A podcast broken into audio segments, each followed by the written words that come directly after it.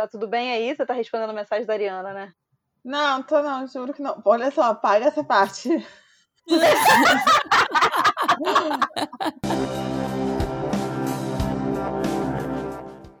Gente, pelo amor de Deus, 2020 tem que acabar. Eu não aguento mais. Ninguém aguenta mais, né, gente? Eu acho que é Cancela. um consenso. Cancela. É, gente, a gente se reuniu aqui para poder gravar esse podcast sobre a vida mentirosa dos adultos, o novo livro da Helena Ferrante, que saiu aqui no Brasil pela Intrínseca. E a gente começou a conversar um pouquinho antes, porque estamos todas exaustas. E aí a Thaís deu essa sugestão de que, na verdade, a gente não devia gravar exatamente só falando do livro, mas sim de como anda a nossa vida, porque a vida dessas quatro mulheres exaustas diz muito sobre os romances da Helena Ferrante. Fala aí, Thaís. Eu acho, eu acho que primeiro a gente precisa se apresentar e dar nome à nossa exaustão. Né? Ah, com certeza. É... Ah, o meu tem nome e sobrenome, Vocês... brincadeira. Vocês estão ouvindo o Mulheres que Escrevem Podcast, uma conversa entre escritoras agora também em podcast, até deu erro. e eu sou a Ciane Mello, eu costumo ser a coordenadora desse podcast. Eu sou Estela Rosa, eu costumo ser a curadora, porém nem sei mais. Maravilhosa. É, eu sou a Natasha Silva. Há alguns dias eu sou a coordenadora de redes sociais da Mulheres que Escrevem. E eu sou a Thaís Bravo, quando dá, eu sou coordenadora de projetos da Mulheres que Escrevem. Cara, isso tá parecendo tipo Capitão Planeta, né? A gente se apresentando, assim, tentando muito juntar as quatro pra ver se dá um coração, porque tá brabo. É, mas eu acho que, enfim, a gente estava conversando sobre as nossas vidas e sobre uma sobrecarga muito pesada de 2020, que acho que é, muitas mulheres estão experienciando, e aí, dependendo de onde, de onde você vive, em quais condições, enfim, se você é mãe, se, qual, é qual é o seu trabalho, etc., é, sobre, as sobrecargas aumentam, né? Mas eu estava ouvindo e esse cansaço generalizado, acho que ao mesmo tempo que todas estão aqui muito é, frustradas consigo mesmas, querendo fazer mais coisas, é, chateadas porque não estão dando conta, uma inquietude, sabe? Também de. Nossa, um desejo de continuar fazendo, mesmo estando sobrecarregada. E eu não sei, eu vejo tanto das personagens da Helena Ferrante nesse nosso movimento, assim, angustiada, de não aguento mais, mas peraí, peraí que eu vou dar conta, sabe? é isso. Eu acho Sim, que a, ah, os livros da, da Ferrante, ele... eu acho incrível porque depois de ler né, toda a tetralogia napolitana e outros livros dela também, nós em cada um a gente encontra uma a gente consegue encontrar uma protagonista com questões diferentes, mas ao mesmo tempo muito parecidas com questões universais que todas nós temos. E eu acho maravilhoso como ela consegue fazer isso. Eu não estava esperando tanto isso desse livro, acho que porque eu tava já numa onda, né? 2020, gente, ninguém tava esperando uma coisa que seja, que dê muito certo. Mas nesse livro fluiu demais como um, como todos os livros dela, essa é a verdade. E ai, gente, sei lá, tem tanta coisa para falar, tantos tantos detalhes, não sei nem por onde é. começar. Eu li, eu li o a Vida Mentirosa dos Adultos assim que saiu aqui no Brasil. Eu fui doida e assinei o clube da Intrínseca só para receber esse livro. E ele chegou aqui em casa e eu fiquei. E ele tem uma capa, esse, essa edição do clube, ele tem uma capa meio rosa, meio lilás, assim, com uma fitinha rosinha, sabe? E aí eu fiquei olhando para ele, esse livro bonitão, capa dura e tal, e fiquei, cara, é isso, né? Aqui dentro dessa capa dura, com essa corzinha lilazinha, tem todo um descaralhamento mental, sabe? tipo, quatro, quase 400 páginas, 400 páginas, né? De zoação uhum. mental total de mulheres. E aí eu fiquei pensando, cara, eu vou encarar isso no meio da pandemia, porque eu tinha dado o conselho à Ana, né, que mora comigo, é, de que eu achava que ela não deveria ler o Dias de Abandono estando em quarentena. Porque eu acho é. assim, né? Pesado. Tenso, muito pesado. E aí ela tá, ela tá lendo agora, e eu nem sei se ela avançou, não, mas ela falou que ela tava lendo assim, lia duas páginas e tinha crise de ansiedade. E aí, e aí foi o que aconteceu comigo lendo A Vida Mentirosa dos Adultos, porque uma das coisas que mais me chamou a atenção no livro, e que foi uma coisa que me deixou muito ansiosa, e olhando ele hoje de manhã, relembrando das coisas, eu fiquei ainda mais ansiosa, é essa descrição dela de como todas essas questões familiares e as questões psicológicas mesmo dela, de como ela se coloca de ser uma mulher feia, de ser uma mulher medíocre, de tudo isso, assim, estar intimamente relacionada à cidade. Então, a sensação que eu tinha lendo esse livro é que eu queria muito sair de casa com ele, sabe? Entrar num ônibus com ele e ler ele dentro de um uhum. ônibus. E aí eu fiquei muito afetada por isso, assim, eu fico pensando que um tanto é, da frustração, talvez, que eu cheguei aqui agora para poder gravar o, o, podcast, foi isso, assim, reler esses trechos e tal do livro dela falando, e aí eu entrei no ônibus, segui e não dei atenção para os meninos que estavam no carro. Existe uma frustração minha com esse livro pelo momento que a gente está, sabe? E, enfim, e assim, muitas, muitas máscaras caindo durante a pandemia, né? As pessoas se, se mostrando cada vez mais vulneráveis e perdidas e expondo uma fragilidade ali, porque tá impossível não expor. Enfim, ele para mim ele foi gatilho do início ao fim, assim, e eu li ele, sei lá, em três dias, sabe, desesperada. É, é eu acho que eu tava num é, desde que começou a pandemia, tava inclusive nos nossos podcasts sobre você não tá paralisada, você não tá produzindo essas coisas é, eu estava falando da minha dificuldade para ler, e mesmo tendo que esse ano ser um ano de produzir tese, eu, eu sinto como se eu não tivesse lido praticamente nada. Então, quando a gente decidiu que a gente leria esse livro da Fernante para gravar né, esse podcast sobre ele, e a Intrínseca mandou os, as cópias para a gente, né? É, eu eu tava com medo de não conseguir embarcar, mas foi o livro que me fez sentir de novo aquela emoçãozinha de tipo, meu Deus, eu não consigo fazer outra coisa a não ser pensar nessa história.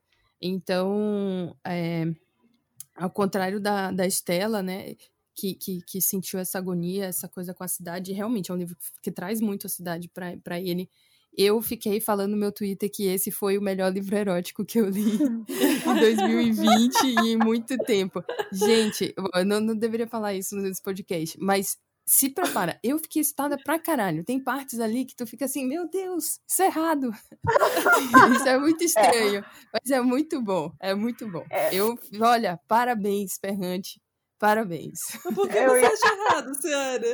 Eu não entendi. Oi? Eu, eu queria... Não, mas é porque eu, eu até quero falar disso aqui, foi das, das anotações que eu fiz. É que as cenas que ela traz, que são, tipo, muito eróticas, não são cenas é, que, que, pelo menos que parecem, de alguma forma, estar tá buscando uma estação ou de trazer uma, um lado bonito, né? Um lado uhum. é, desejante do sexo. Ela pega uns negócios assim, trash, bota lá no meio, tipo no, no, no, na hora que o cara tira o pau da calça, tem o cheiro de latrina, e a mulher, tipo, fica com nojo, e tu fica assim, caralho, tipo, que, como é que essa mulher faz isso com a minha vida?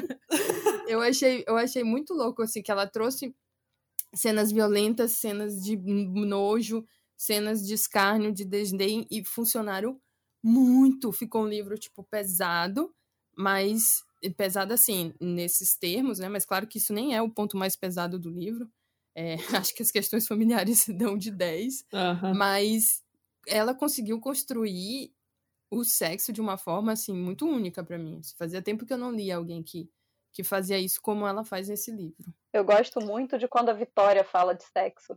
Quando ela vira e fala, tipo, se você. E é, ela descreve, né? Tipo, ela descreve, ela descreve. um cara comendo abriu ela. Abriu minha bunda, sabe? né? Segurou com uma bunda, mão, segurou, segurou com a, mão, outra. Segurou com a outra. E aí ela fala, tipo, Giovana, se você não viver isso na sua vida, não vai valer a pena ter vivido. E aí, tipo assim, é tão bom porque, tipo, não é sobre ela trepar com alguém, sabe? É sobre sentir esse desejo descontrolado, que é um desejo ausente na casa da Giovana, né? Entre o pai e a mãe, aquela vida morna ali. de tipo todo mundo o pai é muito bom, mas todo mundo meio medíocre, uma esposinha, uma filhinha, estudar, ascender socialmente, não tem aquela sujeira, né? Não tem tipo aquela loucura que tem ali dentro daquela casa da Vitória, da Marguerita, assim, tipo. E, e eu, eu, fiquei com essa sensação, assim, sabe, quando a Vitória fala que ela tá falando, claro, de trepar com alguém mesmo, trepar, não é transar, é trepar. É, mas que ela tá falando desse desejo insano que a, que a Giovanna percebe quando percebe que ela é parecida realmente com a tia, né? E que realmente ela não vai conseguir passar a vida é, à toa e sem sentir essa, esse desespero que ela vai em busca o livro inteiro atrás desse desespero que a tia tem dentro dela, né? Uhum. É, eu acho que. Isso, e isso dá muito tesão, cara. Eu acho que tem algumas coisas que. Primeiro eu queria comentar que eu acho ótimo que para falar da Ferrante a gente fica falando como o livro dela destrói as nossas vidas, basicamente. Assim. É uma coisa muito. Parece que é bad, mas vou adorar, citando a Letrux. Porque é isso, causa ansiedade, causa esse tesão perturbador, mas a gente ama, quer mais, por favor, escreva mais, lance o próximo livro. E Sim. também de situar um pouco a história, né, desse romance. Porque ele tem uma coisa um pouco diferente de ser a história de uma, uma adolescente, né? A Giovanna, que tá nesse momento do, da vida, acho que ela tem uns 11 anos no início da. 12. 12, né? É, acho que 12. 12 anos no início do romance, é aquela fase né, que você tá mudando fisicamente, emocionalmente, hormonalmente. E ela escuta o pai dela falando mal dela, porque ela. É isso, os pais dela são professores, ela cresce numa casa que preza muito pela intelectualidade. E ela é, ela é uma aluna mediana, medíocre. E aí o pai dela começa a falar mal dela e compara ela com essa tia, que é a Vitória. E nisso ela começa a ir atrás da história dessa tia, que é uma história apagada, literalmente apagada, porque o pai apaga a, a imagem da Vitória nas fotos da família, é, não fala sobre a família de, dele, ele veio de um outro bairro, um bairro mais pobre, um bairro mais sujo. E aí, ao longo do romance, também tem essa, esse contraste o tempo inteiro, né? Do bairro em que ela mora, de ser limpo, a parte alta da cidade, e o bairro da tia. E, e as descrições que ela faz da cidade são muito fortes, né? Sim. É, o, o, que eu ia falar, e que eu acho que é uma das coisas que mais me marcaram nesse livro, apesar de não ser algo ausente no, nos outros livros dela, né? É, é o que a a Estela também estava mencionando, que é o, a questão da linguagem, né? A maneira como é, a Vitória fala e a maneira como os pais dela falam, como a parte alta da cidade fala e a parte baixa da cidade fala, como o lado limpo e o lado sujo. E essa questão do dialeto napolitano aparece nos outros livros dela, né? Na, aparece na tetralogia, mas eu acho que nesse é ainda mais marcado. E eu não sei, bom, posso estar com a memória falhando também, porque já faz algum tempo que eu li os outros livros, mas eu achei nesse muito marcado e tem trechos que eu fico realmente assim ligeiramente emocionada porque é construído de uma maneira magistral de como a Giovanna ela não está conseguindo mais separar a vida dela, né, o, o lado da família do pai, é, o, o lado que ela foi, do qual ela foi isolada por tanto tempo, de quem ela agora quer ser quando é adolescente. E ela quer misturar a intelectualidade para ainda manter a estima do pai, a estima dos amigos intelectuais e ela quer ter a intensidade, ter a noção do desejo que vem lá do lado da, da Vitória, né? Da, da tia dela. E eu tinha até separado um trechinho aqui, porque a gente tinha conversado disso, de falar de uns trechos que a gente gostava tanto antes, que a gente gostava de compartilhar com vocês antes. E, e tem um trechinho que é assim: ela fala, como você fala bem, ela me disse assim que Ida se fechou de má vontade no quarto para estudar. Descobri que tinha vontade de dizer o mesmo para ela. Eu invadira o território de Vitória, e também o de Corrado e de Rosário, e de propósito havia enchido a boca de dialeto e cadências dialetais. Mas eis que ressurgiram nossas gírias, em parte provenientes de trechos de leituras infantis das quais nem nos lembrávamos. Você me deixou sozinha, queixou-se ela, mas sem repreensão, e confessou rindo que havia se sentido quase sempre deslocada. Eu era sua normalidade. Eu achei tão bonito esse trecho que eu fiquei assim, tipo, caralho, Ferrante, como você faz isso comigo, sabe? Sim. Tipo... Eu separei um trecho também que eu queria ler, que é falando dessa coisa da. Porque uma das coisas que eu anotei, assim, uma das frases que eu anotei tem tudo a ver com isso que você falou. Que é isso, falando que a linguagem chega com a cidade, né? Independente da cidade que seja, a linguagem ela só chega quando a cidade chega. Então, uhum. assim, tipo, ela apresenta a cidade e de repente a linguagem se dá de outra forma, né? E isso é muito curioso, porque não, ela não está construindo a linguagem a partir só dos corpos das pessoas. A cidade também é um corpo. E eu acho que nesse, nesse romance dela, é, o, que, o que já era muito forte na escrita da Ferrante, que é essa coisa de tornar a cidade um grande personagem, né? É, acho que ela radicaliza muito aqui, porque, enfim, não são quatro volumes para ela apresentar a cidade, né? E eu acho que na tetralogia uhum. tem uma coisa delas se deslocarem para outras cidades também, então são existem outros coadjuvantes, vamos dizer assim, enquanto cidade, mas nesse caso aqui é só Nápoles, né? Então, ela até viaja depois, né, para casa da, da esqueci o nome dela, da Constança Roma, e tal. Né? Ela vai para Milão também. Ah, é, né? Sim, sim, é. mas, isso, mas isso não enquanto está construindo o personagem, é isso que eu tô dizendo, hum. entendeu? Porque na, ah, na tetralogia, para mim, tem essa coisa tipo quando elas viajam para Vila de Capri, sei lá, não é Vila de Capri não, esqueci o nome. Quando elas vão pra praia, é, tem uma coisa ah. de uma ah. outra cidade construindo elas enquanto seres pensantes ali nesse momento de construção de quem elas são, né? Nesse caso uhum. aqui, a sensação que eu tenho é que a Giovanna, quando ela vai para Milão ou quando ela se desloca realmente assim, né, de uma cidade para outra, ela já está constituída por essa Nápoles ali. E na verdade são duas cidades, essa Nápoles alta e a cidade alta e a cidade baixa, e, e aí eu separei uma parte que é quando ela tá falando da, da Vitória, logo no começo, assim, uma das primeiras vezes que ela encontra a Vitória, que é assim: aquela ideia me causou de imediato uma tepidez que me reanimou, como se o meu corpo abatido tivesse encontrado de repente o remédio certo. Voltaram-me à mente algumas palavras que Vitória dissera antes de nos separarmos, ao me acompanhar até a porta. Seu pai, disse com raiva, privou você de uma família grande, de todos nós, avós, tios, primos, que não somos inteligentes e educados como ele. Nos eliminou com um corte seco, fez você crescer isolada, com medo de que nós a estragássemos. Ela emanava rancor. Todavia, naquele, no, naquele momento, essas palavras me causavam alívio e eu as repeti na minha cabeça. Afirmavam a existência de um laço forte e positivo, exigiam-no. Minha tia não dissera, você tem meu rosto, ou pelo menos se parece um pouco comigo. Minha tia dissera, você não é apenas do seu pai e da sua mãe. Você também é minha. Você é de toda a família da qual ele veio. E quem fica do nosso lado nunca fica sozinho, se recarrega de força. Não foi por causa daquelas palavras que, após um pouco, um pouco de hesitação, prometi que em 23 de maio eu faltaria à escola e a acompanharia ao cemitério? Então, ao imaginar que ela, às nove da manhã daquele dia, me esperaria na Piazza Mediagli d'Oro, ao lado de seu velho Fiat Cinquecento verde escuro, foi o que ela me disse imperativamente ao se despedir. Comecei a chorar, a rir, a fazer caretas horríveis para o espelho. Eu amo. É, Esse trecho é muito foda, porque é isso, assim, né? Tipo, é, quando eu falo essa coisa da cidade, é isso. Ela nunca tinha ido num cemitério, de repente ela se propõe a ir num cemitério para viver a experiência da linguagem dessa família que o pai privou ela, né?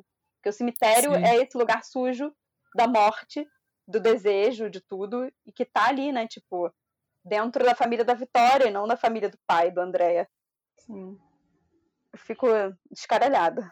É, fora. a parte que eu queria ler também é um pouco dessa relação dela com a, com a família, né, nuclear, o pai e a mãe. É, que é isso, assim, essa família era idealizada uma ideia muito de racionalidade, tudo muito no lugar, é, de ascensão, de progresso, que justamente é o que a gente está falando, né? Limpa essa parte da vida que é fora do controle, que é suja, que envolve tanto o tesão quanto a morte e, enfim. É, e a, o que acontece é que parece que quando ela conhece a Vitória, ela vai se contaminando, né? E, e esses lugares, tipo, ela vai enxergando que tem de não tão. É, não é nem tão limpo, mas não, de não tão perfeito e idealizado dentro da casa dela. Ela, ela começa a observar os pais dela de um outro lugar. E isso muda tudo, assim, vai. E a gente vai entrando nessa espiral da personagem, que, sim, tudo a ver também com esse momento de quarentena que a gente começa de fato a enxergar quem a gente é de outras perspectivas, né, em outros contextos. E aí o trecho que eu pensei em ler é esse assim. Ela tá, ela tá tendo alguns embates com o pai dela, que era um homem muito perfeito, um pai que ela era muito apaixonada por esse pai e a relação entre eles vai se mostrando bem mais conflituosa e ela vai enxergando ele é, como um homem que usa de artifícios assim para ser admirável e que na verdade aquilo era bem podre. É... E aí esse trecho é assim. Naquele momento, uma parte de mim desejava de fato discutir com ele sobre o mal que, enquanto você acha que está sendo boa, aos poucos ou de repente se espalha pela cabeça, pelo estômago, por todo o corpo. De onde nasce isso, papai? Eu queria perguntar. Como podemos controlar e por que esse mal não elimina o bem, mas convive com ele? Eu, eu acho que esse livro é quase. Alguém, por favor, pega esse livro e faz uma análise psicanalítica, né? uhum. né? Porque tem que ter do início ao Total. fim. Sim. É, completamente. Eu gosto muito da, da Giovanna, dessa personagem, é, porque no, acho que no, como o dia Dias de Abandono, que a, que a Ferrante consegue passar pra gente a sensação, né, da, daquela pessoa sofrendo, é tipo, é um livro horrível de ler, assim, porque ele é tão bom que você realmente sente a atmosfera, então, da Giovanna, a gente sente essa o quanto ela é uma adolescente, que ela tá sempre ali, parece que num pico de estourar, né? De, de, de, de ter raiva, de ficar confusa, ela, ela não, não se entende. E, e isso o tempo todo tá ali aparecendo numas relações muito esquisitas, muito dúbias. Assim, to, todos os, os encontros dela com, com as amigas é, são muito loucos, até com a tia, né? Até, até a forma como ela no começo, antes. Ai, eu, eu, talvez seja spoiler, mas enfim. Quando ela tá. quando ela começa essa coisa de querer encontrar a tia, ela, ela tem um, um desejo que ela não consegue ainda é, entender que tipo de desejo que é esse. É, aí ela até tem um sonho com a tia, que a tia lambe a orelha dela. Ah, sim. É, e, e, com as tem amigas, isso, né? tem. Né? Tem, tem. E, e, com as amigas, o tempo inteiro, ela e as amigas, elas são muito confusas ali em como, em como é aquela relação, qual é o limite, é, o de, de quem que elas sentem ciúme, quando elas sentem ciúme, assim. É, esse livro, ele é muito... Eu, eu, eu me peguei várias vezes, assim, sem ter a menor ideia do que, do que esperar das personagens em alguns momentos. Eu ficava também numa expectativa de tipo, nossa, vai dar uma merda muito ruim agora. e às vezes não dava. Sim, total. Uhum. Eu ficava, meu Deus, vem aí. Vem. Vem, vem.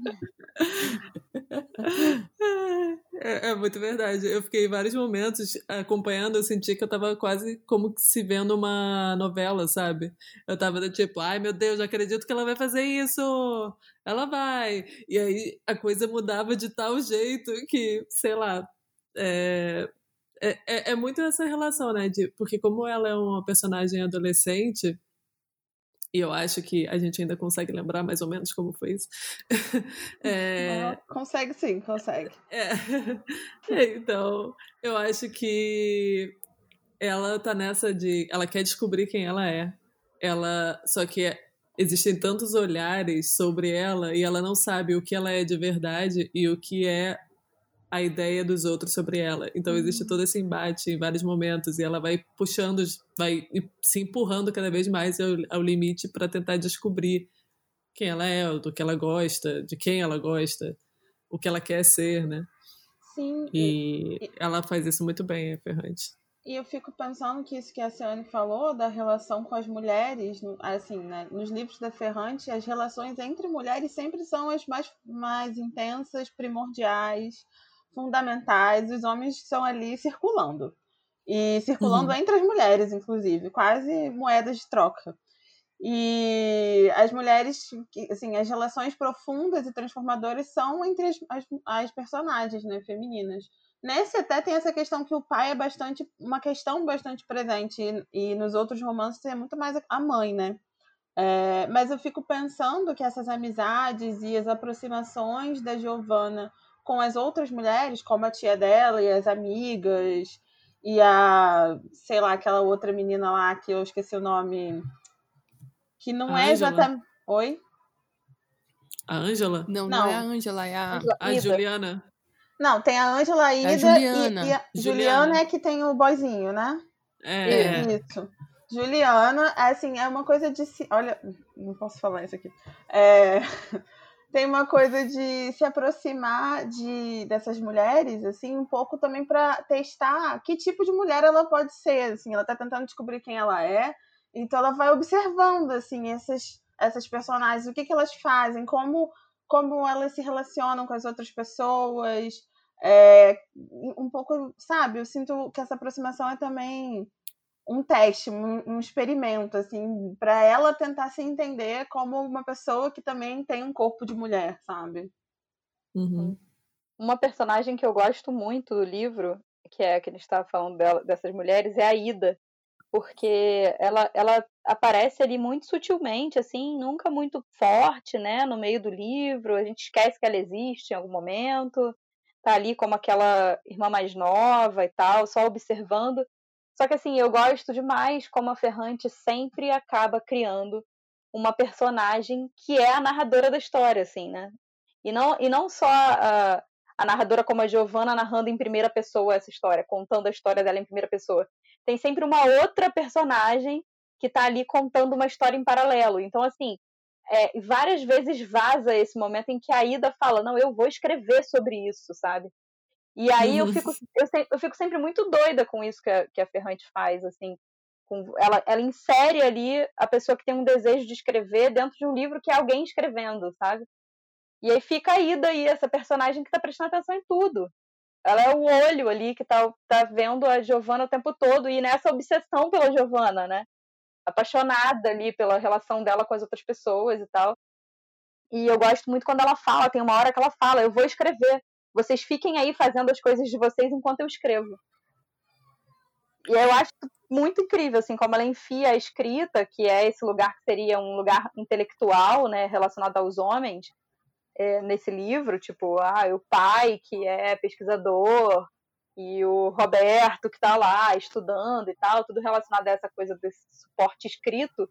E aí tem a Ida, que é essa personagem que está dentro de casa, infantil, né, criança, porque ela seria a mais nova ali, e reivindicando a escrita num outro lugar, né, reivindicando a escrita de dentro de casa, reivindicando a escrita da vida dessas mulheres que ela está observando, sabe? Eu é, fiquei e... muito, muito empolgada com isso.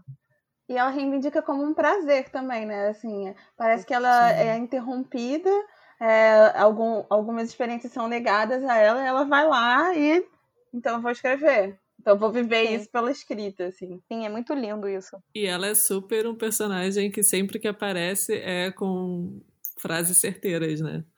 Ela é muito certeira, ela é muito, assim, sem dúvida nenhuma de do que ela quer fazer. Ela fala: eu quero escrever, eu quero ver filmes, eu quero fazer é, fazer as minhas, tomar as minhas decisões, né?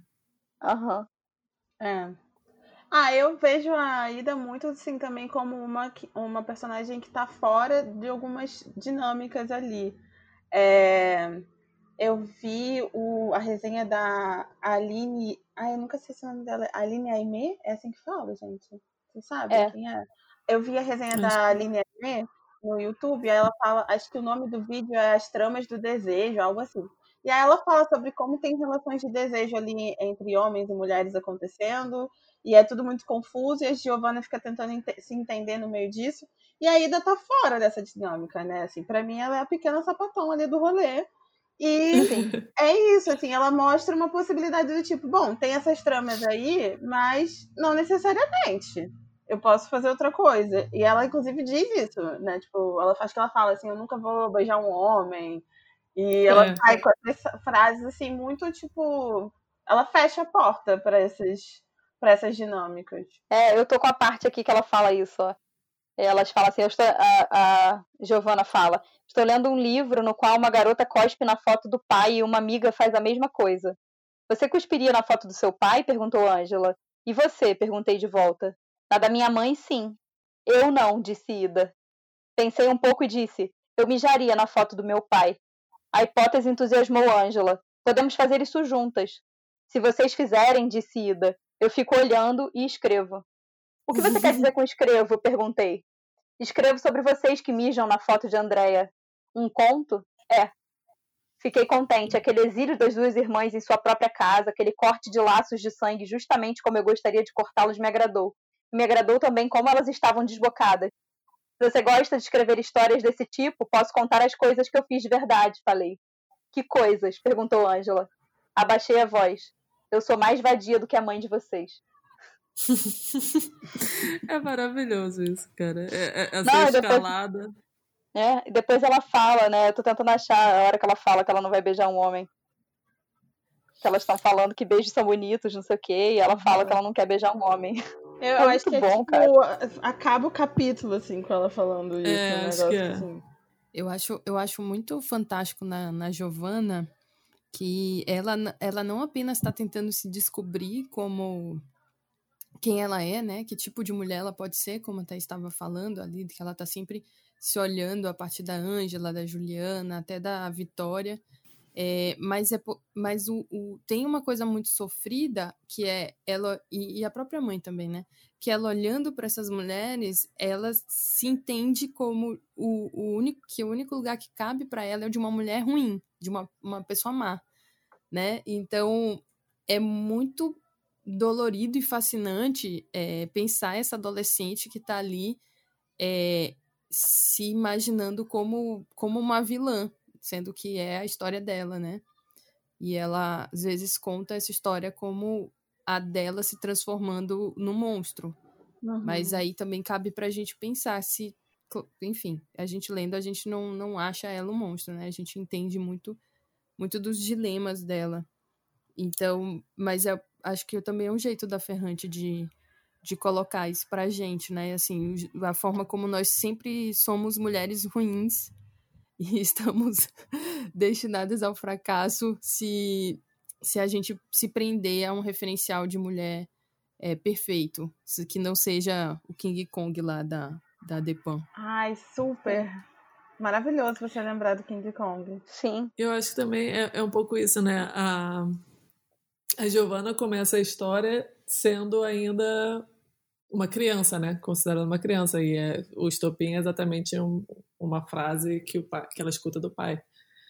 Então, a gente, eu pelo menos fiquei lendo o livro todo esperando qual é o momento em que ela vai fazer é, ela vai se considerar de fato adolescente, né? O momento que ela vai se considerar de fato adulta. E isso é tudo muito turvo. Você não tem uma ideia de quando começa e quando termina.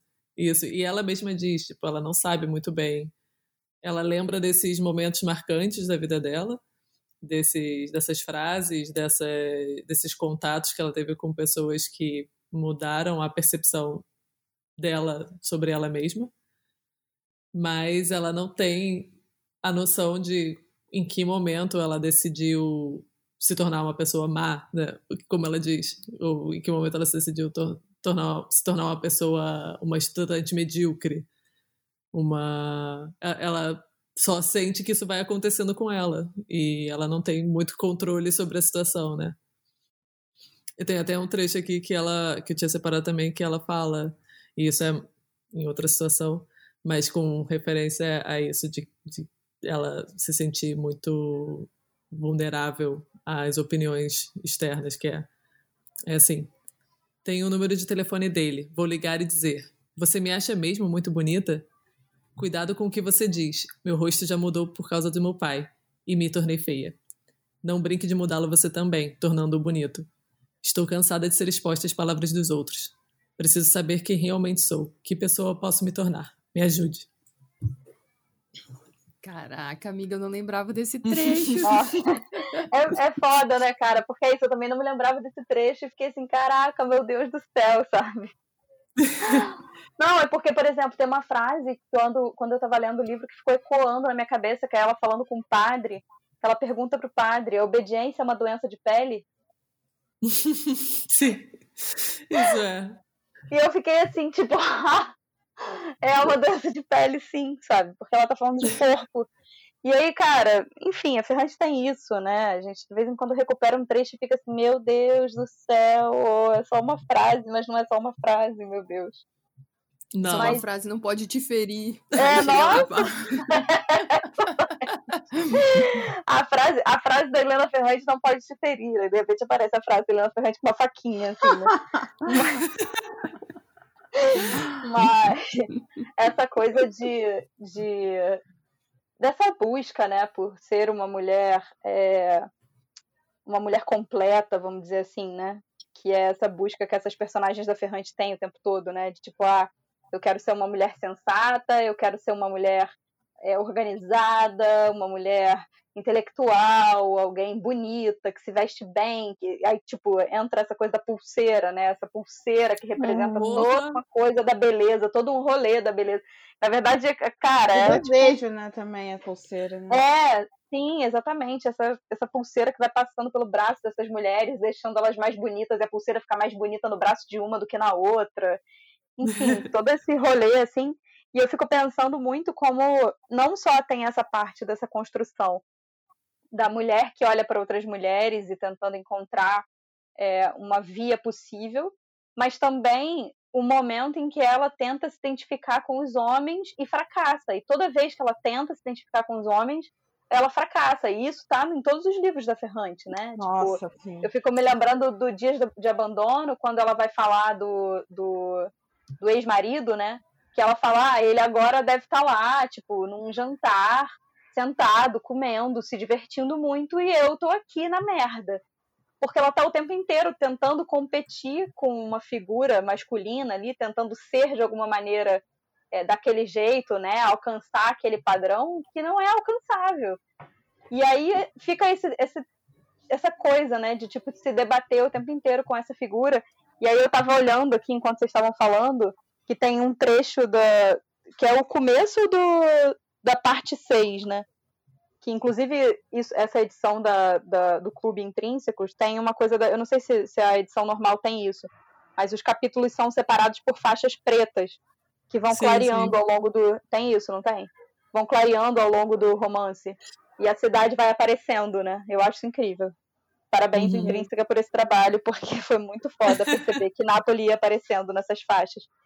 E aí, no começo dessa parte 6, que é quando, tipo, a cidade já tá, né, toda desmascarada, vamos dizer assim, é, ela vai falar do pai dela de novo, e aí ela fala assim, em suma, eu estava tão orgulhosa daquele relacionamento com o Roberto, que às vezes o mencionava para o meu pai somente para ter a satisfação de vê-lo se tornar sério e atento. Andréia se informava, queria saber quem era Roberto, sobre o que conversávamos, se eu havia falado dele e do seu trabalho. Não sei se ele gostava mesmo de Roberto, é difícil dizer. Já fazia tempo que eu não considerava as palavras de Andréa confiáveis. Uma vez, lembro-me, ele o definiu com convicção como um jovem de sorte, que soube cair fora na hora certa de uma cidade de merda como Nápoles e construir uma carreira universitária de prestígio em Milão. Outra vez disse: Você faz bem em se relacionar com quem é melhor do que você. É a única maneira para subir em vez de descer.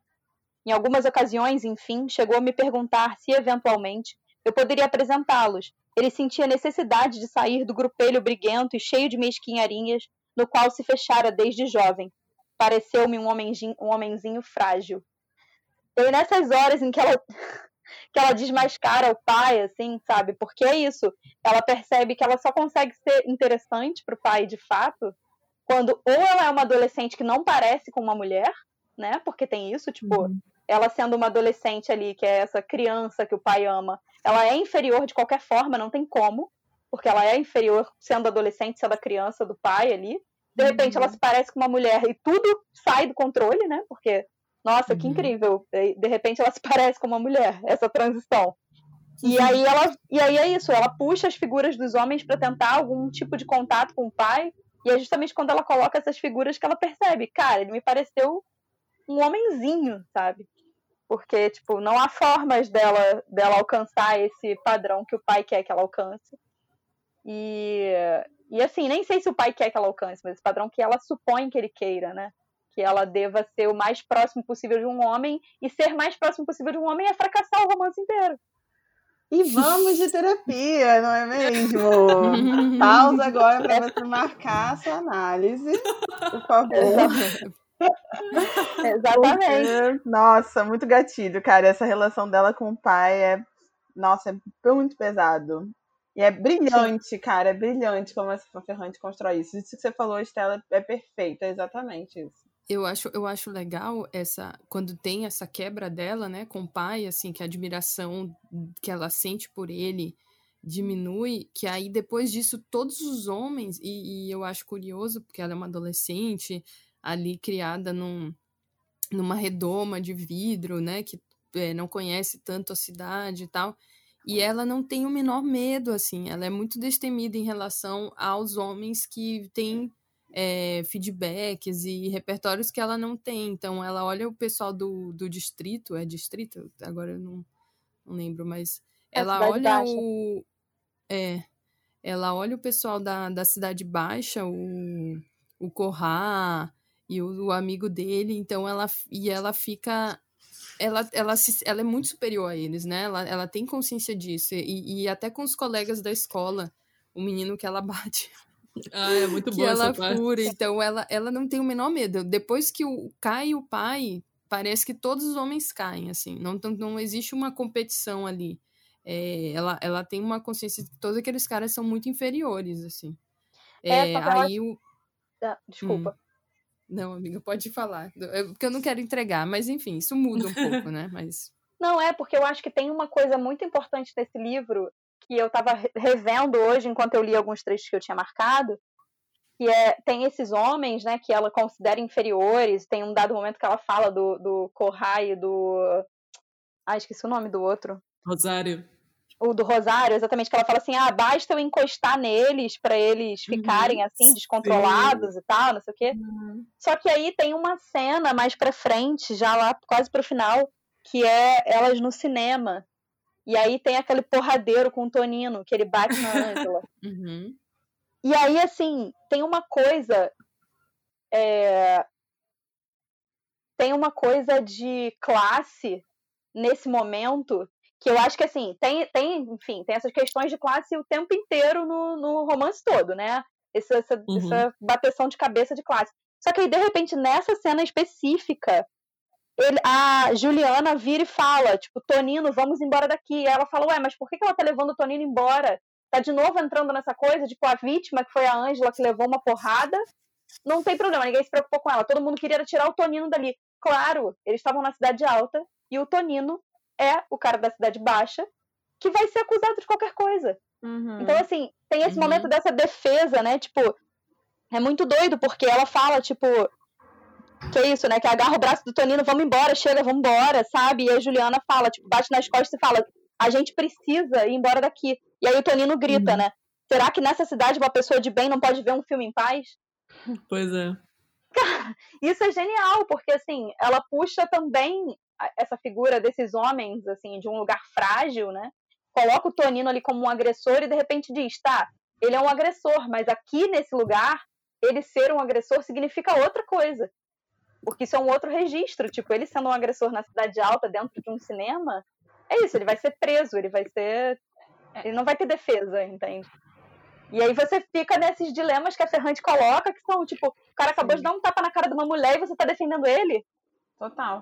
Uhum. E o Tonino, ele é um personagem muito complexo também, de masculinidade, é. né? Porque ele é o cara que é do lugar violento, sujo, né? Que tem toda essa, essa ideia de descontrole dentro do romance, que se controla, que tenta ser sempre muito polido. Ele é um rapaz super, é, enfim, gentil, até ele ter esse surto de fúria aí, né? E, e aí ele, ele se ele, ele, ele se vai para outro lugar depois disso. Ele sai do, de Nápoles. E essa saída Sim. também eu, eu vejo o Tonino junto com a Ida como dois personagens meio disruptivos, assim, eles são meio dissidentes ali dos lugares em que eles estão. É, eles, não, eles não são totalmente ah, se adequando ao que eles foram ensinados a ser e eles vão para outros, outros lugares, eles precisam viajar, precisam se locomover, e acho que isso é um, uma coisa interessante, assim, né? Sim. E para além disso, tem essa questão de que é, é, eles são os disruptivos, né? No, eles saem do espaço que supostamente estava ali reservado e procuram outra, outra maneira de ser. E enquanto isso, no início, a gente vê muito essa divisão da cidade alta, cidade baixa, pela, pela própria relação da Vitória com o irmão, com o André, né? Porque a Vitória, ela diz que ela, é, ela se coloca nesse lugar de eu sou o que eu sou, eu sou de onde eu sou, e eu tenho muito orgulho disso, e é isso, eu, falo dessa maneira, eu ajo dessa maneira, e ela também transita entre isso, entre eu ser muito agressiva e ser muito amável, em dar muito afeto e, e ser grosseira com a Giovanna. E o André, por outro lado, ele é aquela pessoa que poderia ser igual à irmã, mas ele opta por abafar esse lado dele, né? E a Giovanna mesmo, ela fala que ela fica impressionada às vezes com como o pai dela às vezes é, é frio, é, é pérfido e, e que nesses momentos ele cai de novo para pro sotaque do dialeto, né? Pro Sim. sotaque de que ele era. E aí eu fico pensando nisso, do tipo, se não é uma se o pai dela não é do tipo uma pessoa que o Tonino poderia ser se ele tivesse conseguido controlar esse lado, né, violento dele, aquela coisa que essas pessoas são vistas como ah, você tem que aspirar a ser esse tipo de pessoa, mas é esse tipo é. de pessoa que está sempre abafando a própria personalidade, a própria voz, né? Sim, total.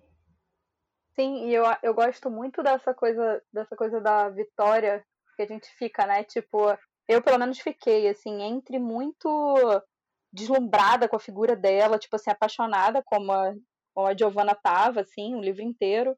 E ao mesmo tempo muito, tipo assim, ai, cara, que, que figura é essa, né? Que, tipo, vai dar afeto com uma mão e tira com a outra, sabe? E uhum. eu tenho pensado muito nisso, assim, de como uma coisa não exclui a outra, né?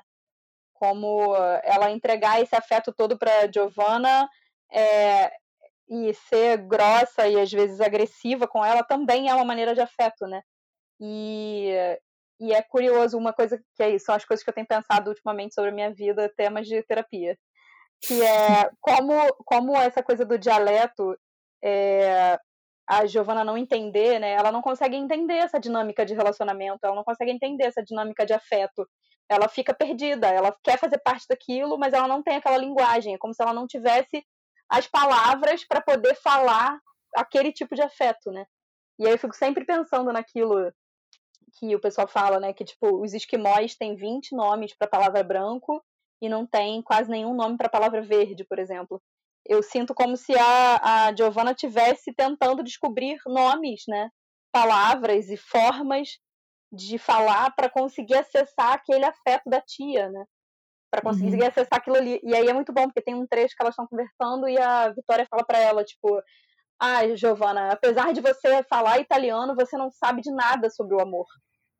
E aí ela fala assim, como assim? Aí ela fala, mas o amor é uma coisa boa, o amor é para durar. Aí a Vitória responde assim, tipo, não, cara, o amor é uma vidraça opaca de um banheiro.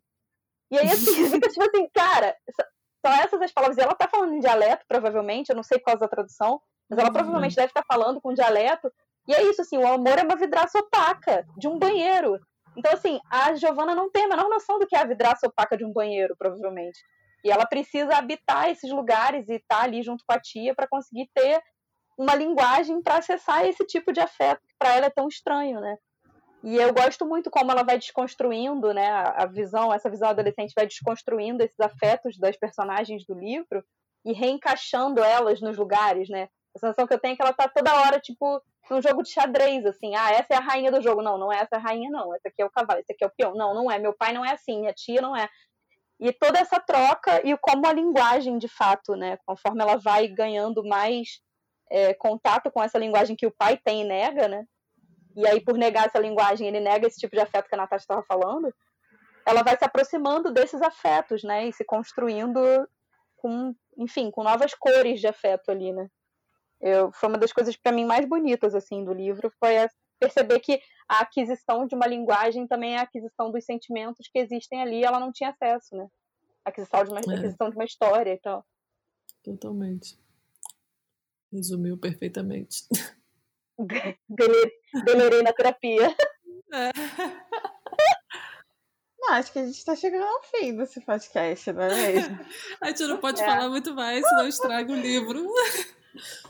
Não, ou, ou a cabeça da, da, nossa ouvinte também, né? Exatamente. Eu acho que uma das grandes reflexões, assim, que, que eu tirei desse livro foi justamente isso, assim. Tem determinados afetos que por a gente não estar tá acostumado a receber, a gente não enxerga. E assim, é, a gente enquanto mulher, né, que passa grande parte da vida buscando um tipo específico de afeto que muitas vezes nem existe, né? que é tipo uma, uma idealização total do tipo de ser aceita, de ser boa, de ser, né?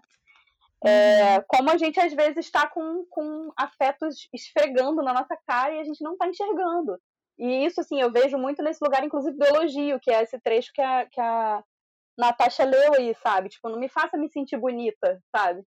Tipo, eu não vou dar conta de lidar com esses elogios porque eu não sei nem receber isso sabe? Então, assim, eu fiquei muito com essa, com essa sensação. E isso, né, da Vitória falando que ela precisa trepar com um cara daquele jeito para poder saber o que é a vida. Ela precisa ter acesso a esse tipo de afeto, né? Para uhum. ter a experiência do desejo, para não ficar extremamente castrada, fria e opaca, medíocre ali, sabe?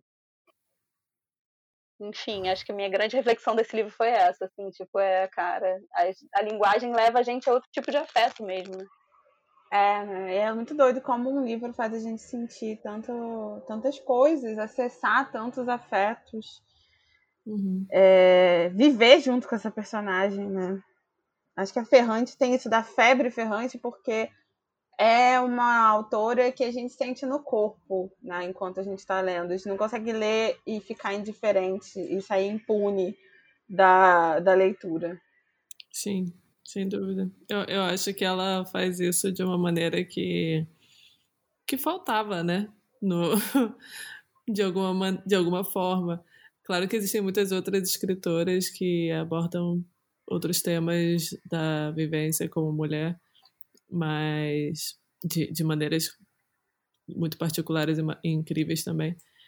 Mas a Ferrante, ela meio que pega a gente pela mão e, leva, e vai levando a gente para dentro dos nossos pensamentos mais secretos, digamos. É, eu, eu acho que é isso, assim, ela trabalha com, com os sentimentos mesquinhos de um jeito magistral, assim, sabe? Você se sente mal, mas ao mesmo tempo você pensa, nossa, ainda bem que alguém falou isso, porque eu já não aguentava mais achar que só eu estava passando por isso. Aí de repente ela solta uma coisa e você faz assim, ah, é, é, é. Obrigada, Ferrante, valeu aí. Agora eu vou aqui ficar descaralhada aqui, porque realmente é, não tô sozinha nessa, né? Não entendi. Sim, total. É um grande não sou só eu. Ah, não sou só é. eu. Exatamente. As conversas que nunca tivemos, né? Tipo isso. Eu tenho um hábito aqui em casa com a Ana que é, de vez em quando eu viro pra ela e falo assim, amiga, agora eu vou ser mesquinha, tá? E aí ela começa a rir, assim, porque é tipo isso, assim, você precisa dar um alerta, né? Tipo, eu vou ser mesquinha agora, mas daqui a pouco eu não vou ser mais não, tá? Daqui a pouco eu vou conseguir voltar para aquele lugar de não ser mesquinha, sabe? E acho que a Ferrante esfrega a nossa cara na parede, assim, ah, é mesquinha sim, aqui, ó, todo mundo mesquinha pra caralho, aqui, mesquinha. Total. E a gente fica assim, dentro desses livros dela. Ah, tem uma escritora que, quando eu teve um livro que eu li no começo desse ano, que eu também fiquei muito assim, e que posso deixar até de dica se alguém tiver aí no, numa abstinência de ferrante, assim, né? Que é o fim da história da Lydia Davis, que é ela contando o fim de um relacionamento. E assim, cara, gente, é muita vergonha, sabe? É muita vergonha. Várias coisas que ela fala, você fica assim, ah, cara, não, pô, cara, não fala isso não, cara, achei que ninguém tava sabendo, sabe? e a sensação que eu tinha era essa. Eu li e ficava assim, ai, Lydia Davis, eu achei que ninguém sabia que eu tinha me sentido assim, mas agora todo mundo sabe. Você contou. É. Como assim? Você nomeou isso tudo? Que horror, Lídia. Você não deveria estar fazendo isso. E é maravilhoso, assim. É um, um livrão também, assim, muito bom. Então vamos deixar o pessoal aí com, com essa intimação para ler, né? A Vida Mentirosa dos Adultos. Sim, sim. Leia se você quiser se sentir vivo. Brincadeira. É, É é. verdade, é verdade. é. Mas é, um, mas é um livro que dificilmente deixa. Acho que deixa alguém, é, sei lá, não afetado, né? É, é um, e a Ferrante, eu acho que cada vez mais ela tem se firmado como uma grande narradora. Então, eu acho que isso é algo que a gente sempre tem que frisar, porque além dela trazer todos esses temas incríveis, não é não é um livro de tema, assim. Não é um livro de, ah, esse livro, ele, enfim, vai trabalhar esse assunto, ele vai trazer essa sensação. Ele é um livro de história. Ela consegue ser uma, uma pessoa super experimental e incrível, é, tentando escrever história com cara de novela mesmo. Então, eu, eu acho isso maravilhoso, assim. Eu gosto desse tipo de, de leitura. A gente não vai terminar o livro sem saber qual era a história. Sim, É, a gente engata total na sim, história. não né? é. E eu acho é, é muito lindo, assim, como ela sinistra. constrói os ambientes todos, você enxerga tudo que ela tá narrando, né? Você sente que você tá andando por Nápoles. Sim. Ela é uma excelente Uhum. narradora mesmo, é impressionante. Eu acho que uma das maiores que a gente tem agora, né? Assim, ela é realmente muito incrível. Sim, sem dúvida. Não, não que o outro tipo de livro seja ruim, né? A gente tem Não. ótimos exemplos aí de, de escritoras que têm que têm construído é, desse outro jeito, mas é, eu acho cada vez mais raro encontrar narradoras, né? Como a Ferrante. Então, é sempre bem delicioso quando a gente encontra e a gente consegue mergulhar no universo que ela tá propondo. É, e narradoras, narradoras de fôlego, né, cara? Sim. Aliás, falando de, de outras escritoras, saiu Sim. no The Guardian a lista que a Helena Ferrante fez as- dos 40 livros de é, mulheres De mulheres, para ler. que ela recomenda, os, os favoritos dela. Sim, Então, inclusive gente, outra narradora de Sim. fôlego que, assim, galera, a gente tem que ler todos os livros dela. A Toni Morrison, né? A outra, tipo assim, o Amada é uma Sim. narração de- desse tipo, assim, como a Ferrante. E que você fica também nesse sentimento mesquinho, assim, tipo, caraca, nossa, as pessoas estão sentindo isso nesse livro e a gente está autorizada a escrever sobre esses sentimentos, sabe? Existe uma autorização nessas escritoras que elas dão pra gente do tipo, olha, escreve sim sobre a pior coisa que tá na sua cabeça, não tem problema, vai lá e faz, sabe? E acho que isso é um pouco do que a Ferrante traz pra gente se sentir vivo, assim, né? Tipo, tá tudo Uhum. bem ser escrota, assim, às vezes, sabe? Exato. Eu fiquei pensando nesse livro sobre o fato da Ferrante usar um pseudônimo. E aí eu fiquei me perguntando se isso permitia que ela pudesse trazer essas coisas do jeito que ela tem trazido. É, mas isso aí é assunto para um, um outro podcast. Não sei porque veio isso agora. Mas eu penso isso desde que eu li Amiga Genial, porque a nenhuma mulher que é escritora tem paz nessa vida. Escrevendo do jeito que ela escreve, cara, porra, que inferno que seria, sabe? Aí já vão querer saber quem foi a melhor amiga dela, quem É. foi a mãe dela. Nossa, imagina, Total, sabe? total, tá cara. certo. Total. Correto. Uma mulher, uma mulher não pode inventar uma história, né? É a sensação que eu tenho. Uma mulher não tem direito. Não, é, exatamente, imagina. Vão achar a foto de infância dela lá É essa com a amiga O genial é- dela. Vão achar. É, eu acho que o problema é que a Ferrante, ela. Pô, ela constrói bem demais. então eu acho que as pessoas realmente não conseguiriam separar, assim. Elas poderiam até entender que não se trata de uma pessoa, Uhum. mas. Mas é aquela coisa, tipo, você sentiu isso. Eu, até, até eu leio ela pensando isso. Cara, essa mulher, ela me entende, sabe? ela sentiu isso, eu senti, várias pessoas sentiram. Noite Estranha geral sentiu. Nossa, total. Mas eu acho que é isso. Acho que a gente tem que terminar esse podcast pensando com essa reflexão, assim, gente. Uma mulher pode inventar uma história? Porque, assim, cara, é isso, a gente não tem essa autorização, né? E aí você vai pro anonimato, assim. E a gente nem sabe, né, na real, se ela é realmente uma mulher. A gente acredita que sim, por tudo que ela conta. Não pode ser outra coisa que não uma mulher, né? Eu, eu acho muito difícil também. é uma mulher, gente. É, é uma eu, mulher. Eu ouso dizer que eu acho é. impossível.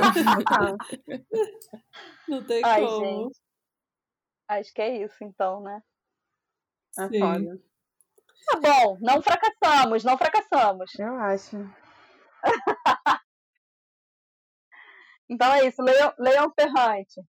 Gente, conta pra gente se vocês gostaram desse episódio, se vocês querem mais a gente falando sobre Helena Ferrante, grupo de apoio para mulheres para sempre desgraçadas da cabeça por Helena Ferrante.